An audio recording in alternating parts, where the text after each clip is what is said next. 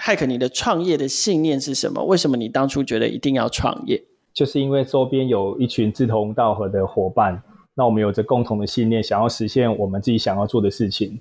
我们想要把这些想法化为现实，但是我们如果身在各行各业当中，我们永远没办法群聚在一起，所以我们决定创业，才能尽量去创造我们的未来。哇，听起来很像那个海贼王的故事，还蛮老套的。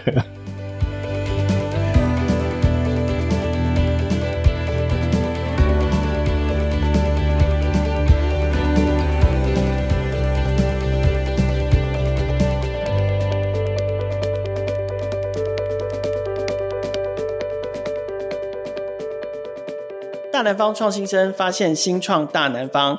各位听众朋友好，我是创业小聚的凯尔，欢迎来到数位时代创业小聚在二零二二年特别为大南方创新创业社群所呈现的 Podcast 节目《大南方创新生 Meet Sonic South》。谈到体感互动啦，数位创作 AR VR，其实大家就会联想到很多优秀的新创团队都来自于高雄。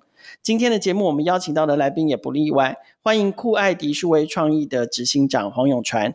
嗨，凯尔好。听众朋友，大家好，我是永传，可以叫我 Hike。哦，Hike，Hike 的为什么要叫你 Hike 啊？呃，因为我的名字的缩写就是 HYC。哦，对对对，哦，这黄永传 HYC，所以叫你 Hike 啊，非常好记。Hike，这好像不是你第一次创业，对不对？酷爱迪不是你的第一个项目。对，不是。可不可以跟我们聊一聊这一块？就是说你过去的这个专业领域啦，还有创业背景是什么？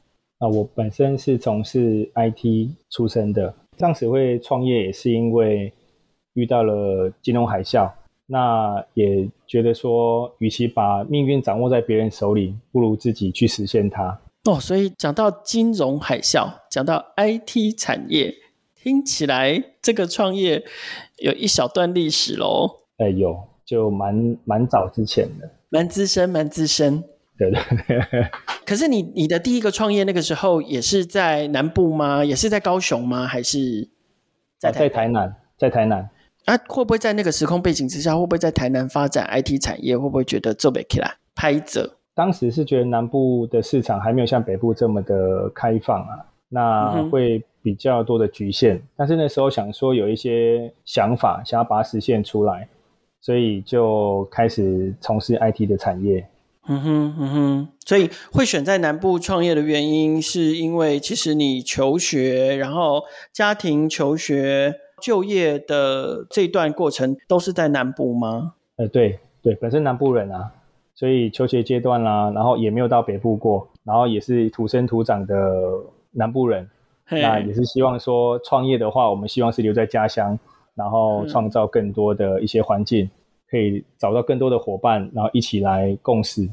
OK，所以我觉得你刚好是一个反向的思考，因为其实很多人会觉得说，哎，好像大部分了，大部分离开家乡打拼的这些，不管是创业家或者是北上求职的人，他们都会觉得说，啊，那是因为家乡的机会少啊，所以就是好像。台北的创业资源比较多，可是你反而是反过来看，就是说，哎，好像台北比较饱和。那在南部做 IT 这个领域，相对来说比较少人做，所以你的这个成功的几率会稍微大一点。这样，对，也算是这样的策略啦，就是不要往人多的地方去，人少的地方反而更有机会。这样。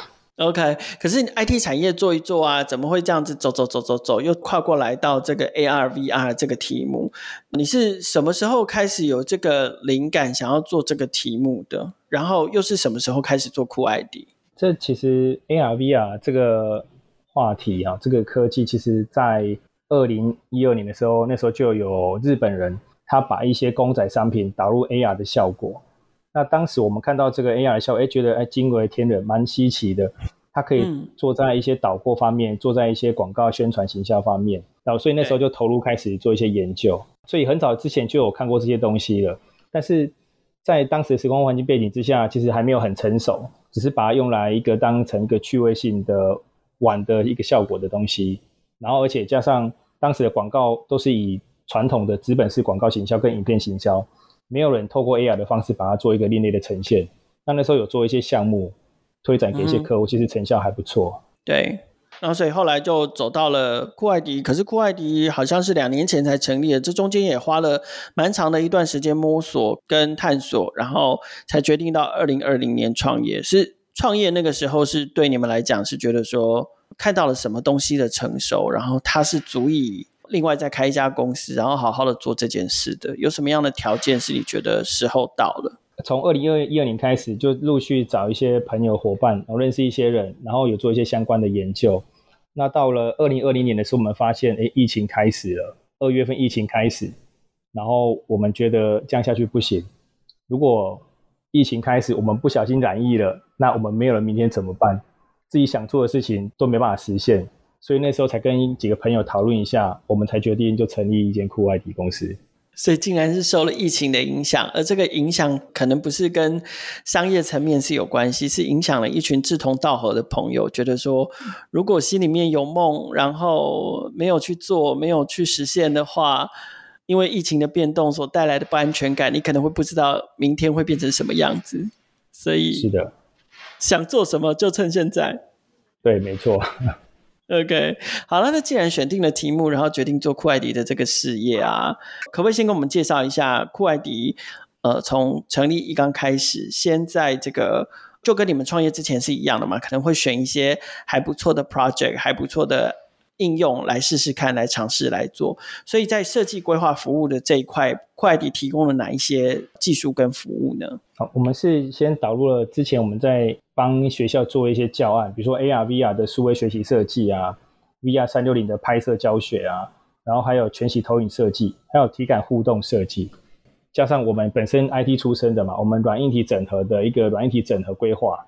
对，那像以 AR、VR 的数位学习设计来说啊，因为之前我们就有帮一些学校做一些教案设计，那我们成立公司之后，我们希望再把这些产品把它更加的全面的产品化。然后把它做出一个不一样的面貌，呈现给这些教育的单位。嗯哼，嗯哼，所以这个是在教育这一块。然后，对，对，像我知道，就是说你们有做 VR 三六零的拍摄服务，那这主要是提供什么样？因为 VR 三六零三百六十度的拍摄这件事情是困难的吗？其实只要有设备都可以，但是你要把它变得有趣，然后把它变得更生动。互动的效果的话，其实是需要一些规划来去做一些呈现的。所以，像我们这一次在今年台北时装周，我们也是跟设计师合作，就是用 VR 去建构一个品牌的服饰，把它呈现在虚拟世界里面。因为该设计师啊，嗯、黄设计师，他其实以往是透过实体的活动推出一个快闪的活动。对。那我们这次是跟 Uber E 在平台上面推出一个快闪品牌快闪店。用服装秀结合台湾美食夜市，这是一个新的创新体验。然后是在 Uber Eats 上面。哦，它是一个网站，然后我们是跟设计师做一个线上品牌的快闪店，也是在这个三六零的网站里面，我们可以看到它的服装秀，而且也可以结合在地的台湾夜市美食做一个连接。觉得这个美食不错，我们可以点选它去下单。哦哦 OK OK，所以就是在服装秀三六零的服装线上服装秀的过程中，因为它的服装设计跟这个夜市美食是是有主题上面的呼应的，所以你在看秀的同时也也看美食，然后对延伸到线下的体验，就是说，如果你真的对这个美食啊食指大动，真的很想吃，就可以马上透过 Uber Eat 也都串好了，马上透过 Uber Eat 就可以订。对对对，没错没错，这是一个蛮特殊的一个创新体验。是是是，等于是说，呃，服装本来是实体的，透过 VR 三六零，我们把它虚拟化了，但是整个 experience 因为在结合实物的关系，又把它往线下导，这样子。对，没错没错。OK，但是 VR 三六零的拍摄跟这个整个内容的 content 的 create，其实还是有实体的这个根据嘛。那其实我知道你们还有另外一个服务，就是像全息投影设计，它就比较像是。无中生有，或者是把本来已经不存在的东西，再次透过全息投影把它把它重现出来。对，全息投影设计的话，其实也是以前就有相关的类似的案例啊。像日本，他们其实就有那种虚拟偶像，它可以透过舞台做一些展演的活动。嗯哼，那我们是着重在设计在一些展览馆里面做一个虚拟导览员的概念。嗯哼，OK。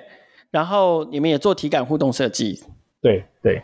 OK OK，然后除了你刚刚提到那个台北时装周的应用啊，我知道你们好像也跟艺术展结合，就是有一个什么 Good AR，这个部分是什么？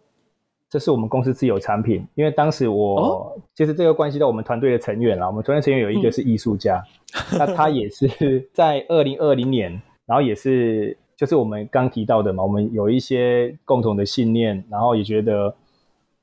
再这样下去，人生就是会一直重复的上班下班上班下班。对，那所以他就毅然而然就决定辞职。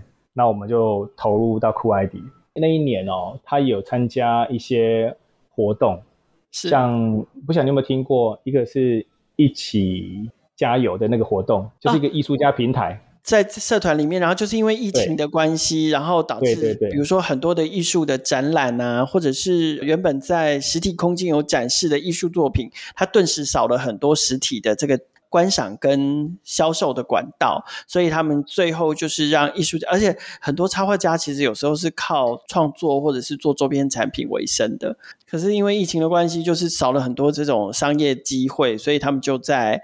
发起了一个社团，然后在网络上面销售自己的产品，这样子的创作，销售自己的。对对对，你好了解。嗯，有有有，因为也有朋友当时有也有参与这样的运动啊，所以他在我朋友他在当时这个平台上面其实还卖得不错。然后那时候开始，嗯、他从事设计大概快二十年了。对，他从求学阶段就已经在做了。是，然后到这个一起加油参与这个活动之后。开始陆陆续续有一些人找他设计一些商品，那本身他有一些创作理念，那我们就想说，那倒不如我们就把这些创作理念，把它结合 AR、VR 的设计，让它变得更互动有趣，而不是只有传统的，哎，看到一个照片、一个作品就静态而已。我们希望让它可以活灵活现动起来，嗯、所以我们就有一个自己的 Good AR 的一个 App，可以看这些作品。我觉得骇客很有趣，骇客看起来好像很理工男，可是我发现你都有一些就是创意啦，或者是新奇啦，或者是浪漫的灵魂藏在里面呢。然后呃，我知道你们还有做互动游戏教育的 App 吗？可不可以跟我们分享一下？就是就是像你们做互动游戏教育啊，就是游戏化，然后互动，然后做教育，大概这几个把它结合起来，我听起来都能够理解。那这部分的作品是什么？哦，就是。游戏化这个名词一直是一个很热门的关键字啊，就是任何事情都可以套用游戏化啊，例如行销活动啊，可以透过游戏化加强粘着度跟提高客户的参与度跟忠诚度。那或者是工作管理游戏化也可以激励员工的效率。那我们想到学习，其实在我们求学阶段不免的就是填鸭式教育嘛，然后一直都会被灌输说你一定要念好书啊，然后课本啊，每天看书啊，念书啊。但是如果可以把它游戏化的话，是不是可以让小朋友或学生，他可以自然而然的透过游戏当中，更快的吸收这些知识，然后去转化成他所拥有的一些武器。人家说知识就是力量嘛，嗯、那他学越多，当然他的武器就越强大。那所以我们从国小部分扎根，以防灾教育来说，我们有跟学校做合作，像小林国小，我们有帮他做一个密室解谜，结合 AR 结合 VR 的一个套餐，帮学校透过情境环境教育。然后在校园里面做 AR 的探索，探索完之后，我们到 VR 里面去体验什么是防灾的重要性。比如说，我们今天进到一个屋子里面，那可能浓烟密布。那假设说你今天人不在现场的时候，你不可能体验这种灾害的恐怖性嘛？但是我们透过 VR，对对对，无感体验。我们透过 VR 的方式，让他在这个 VR 的沉浸体验里感受到哦，火灾原来是这么可怕的。那他要怎么去逃生？我们在里面设计一些环节。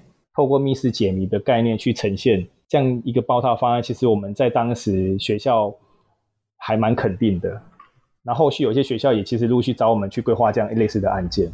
OK，好，所以结合刚刚骇客分享的这一些，就是不管是替这种专案或活动做设计规划，或者是也有自己的这个 AR 的产品哦，就几个重要的关键字，像 AR 啊，像。体感互动啦，像学习啦，或者是像游戏啦，这几个关键字，可能把它整合起来，就是酷爱迪现在正在主力在推广的一个产品，叫做 AnyCare 赋能训练系统。那就我所知，这个赋能训练系统其实就是在帮助，不管是疗愈或者是需要复健等等跟健康有关的这个题材上面。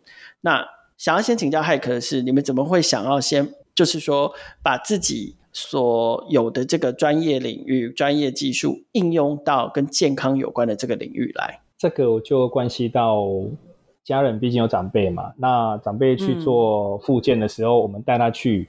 那其实他在治疗师的引导之之下，他会做一些上下肢复健。那这个复健过程其实是一个蛮蛮冗长的过程，也蛮无趣的。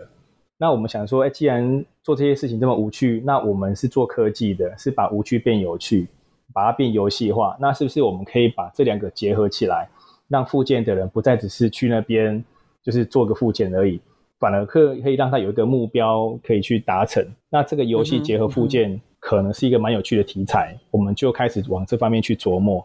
那那时候有其实有跟一些治疗师聊过了，谈过这方面的训练。他说，其实他们也有这方面的需求，因为他们目前没有一个比较比较专业、专门的一个软体可以去帮他带这些训练，所以他们是找市面上的一些游戏来去做。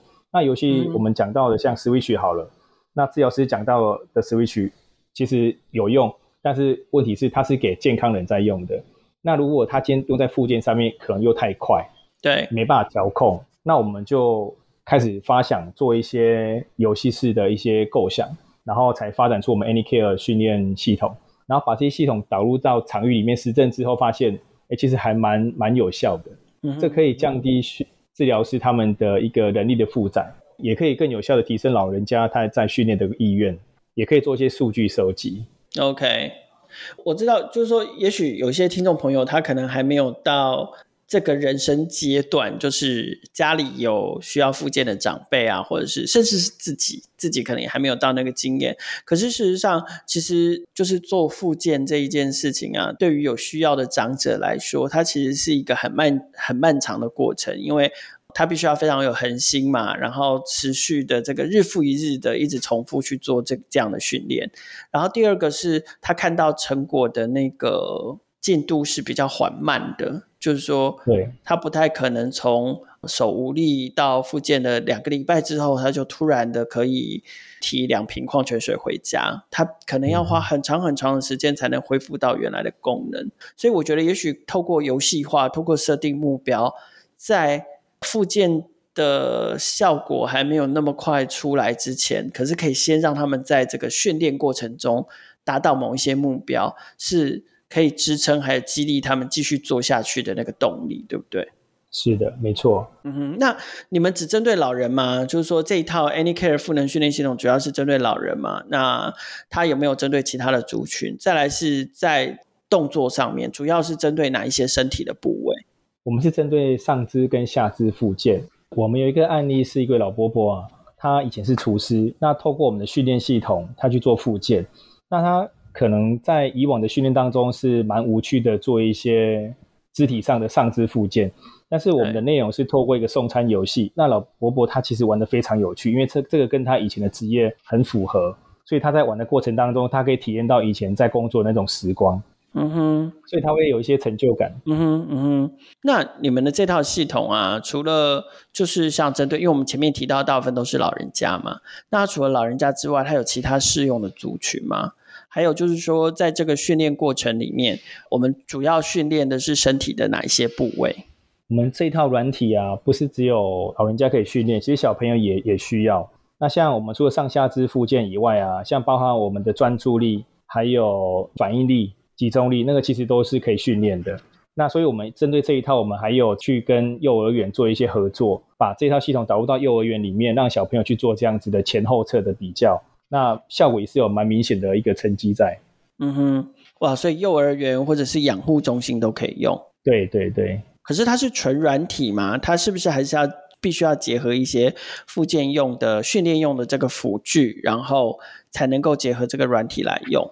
在老人端呢、啊，我们是跟医院合作，是透过我们的感测器结合到他们现有场域的一些设备，然后透过这些感测器去侦测他们的一些动作，那把这些数据传输到我们的后台上面做一些分析，那可以给治疗师有一个报表平台可以看，等于是我们在他的现有设备里面做升级，而不是只有请他把整套设备换掉。嗯哼。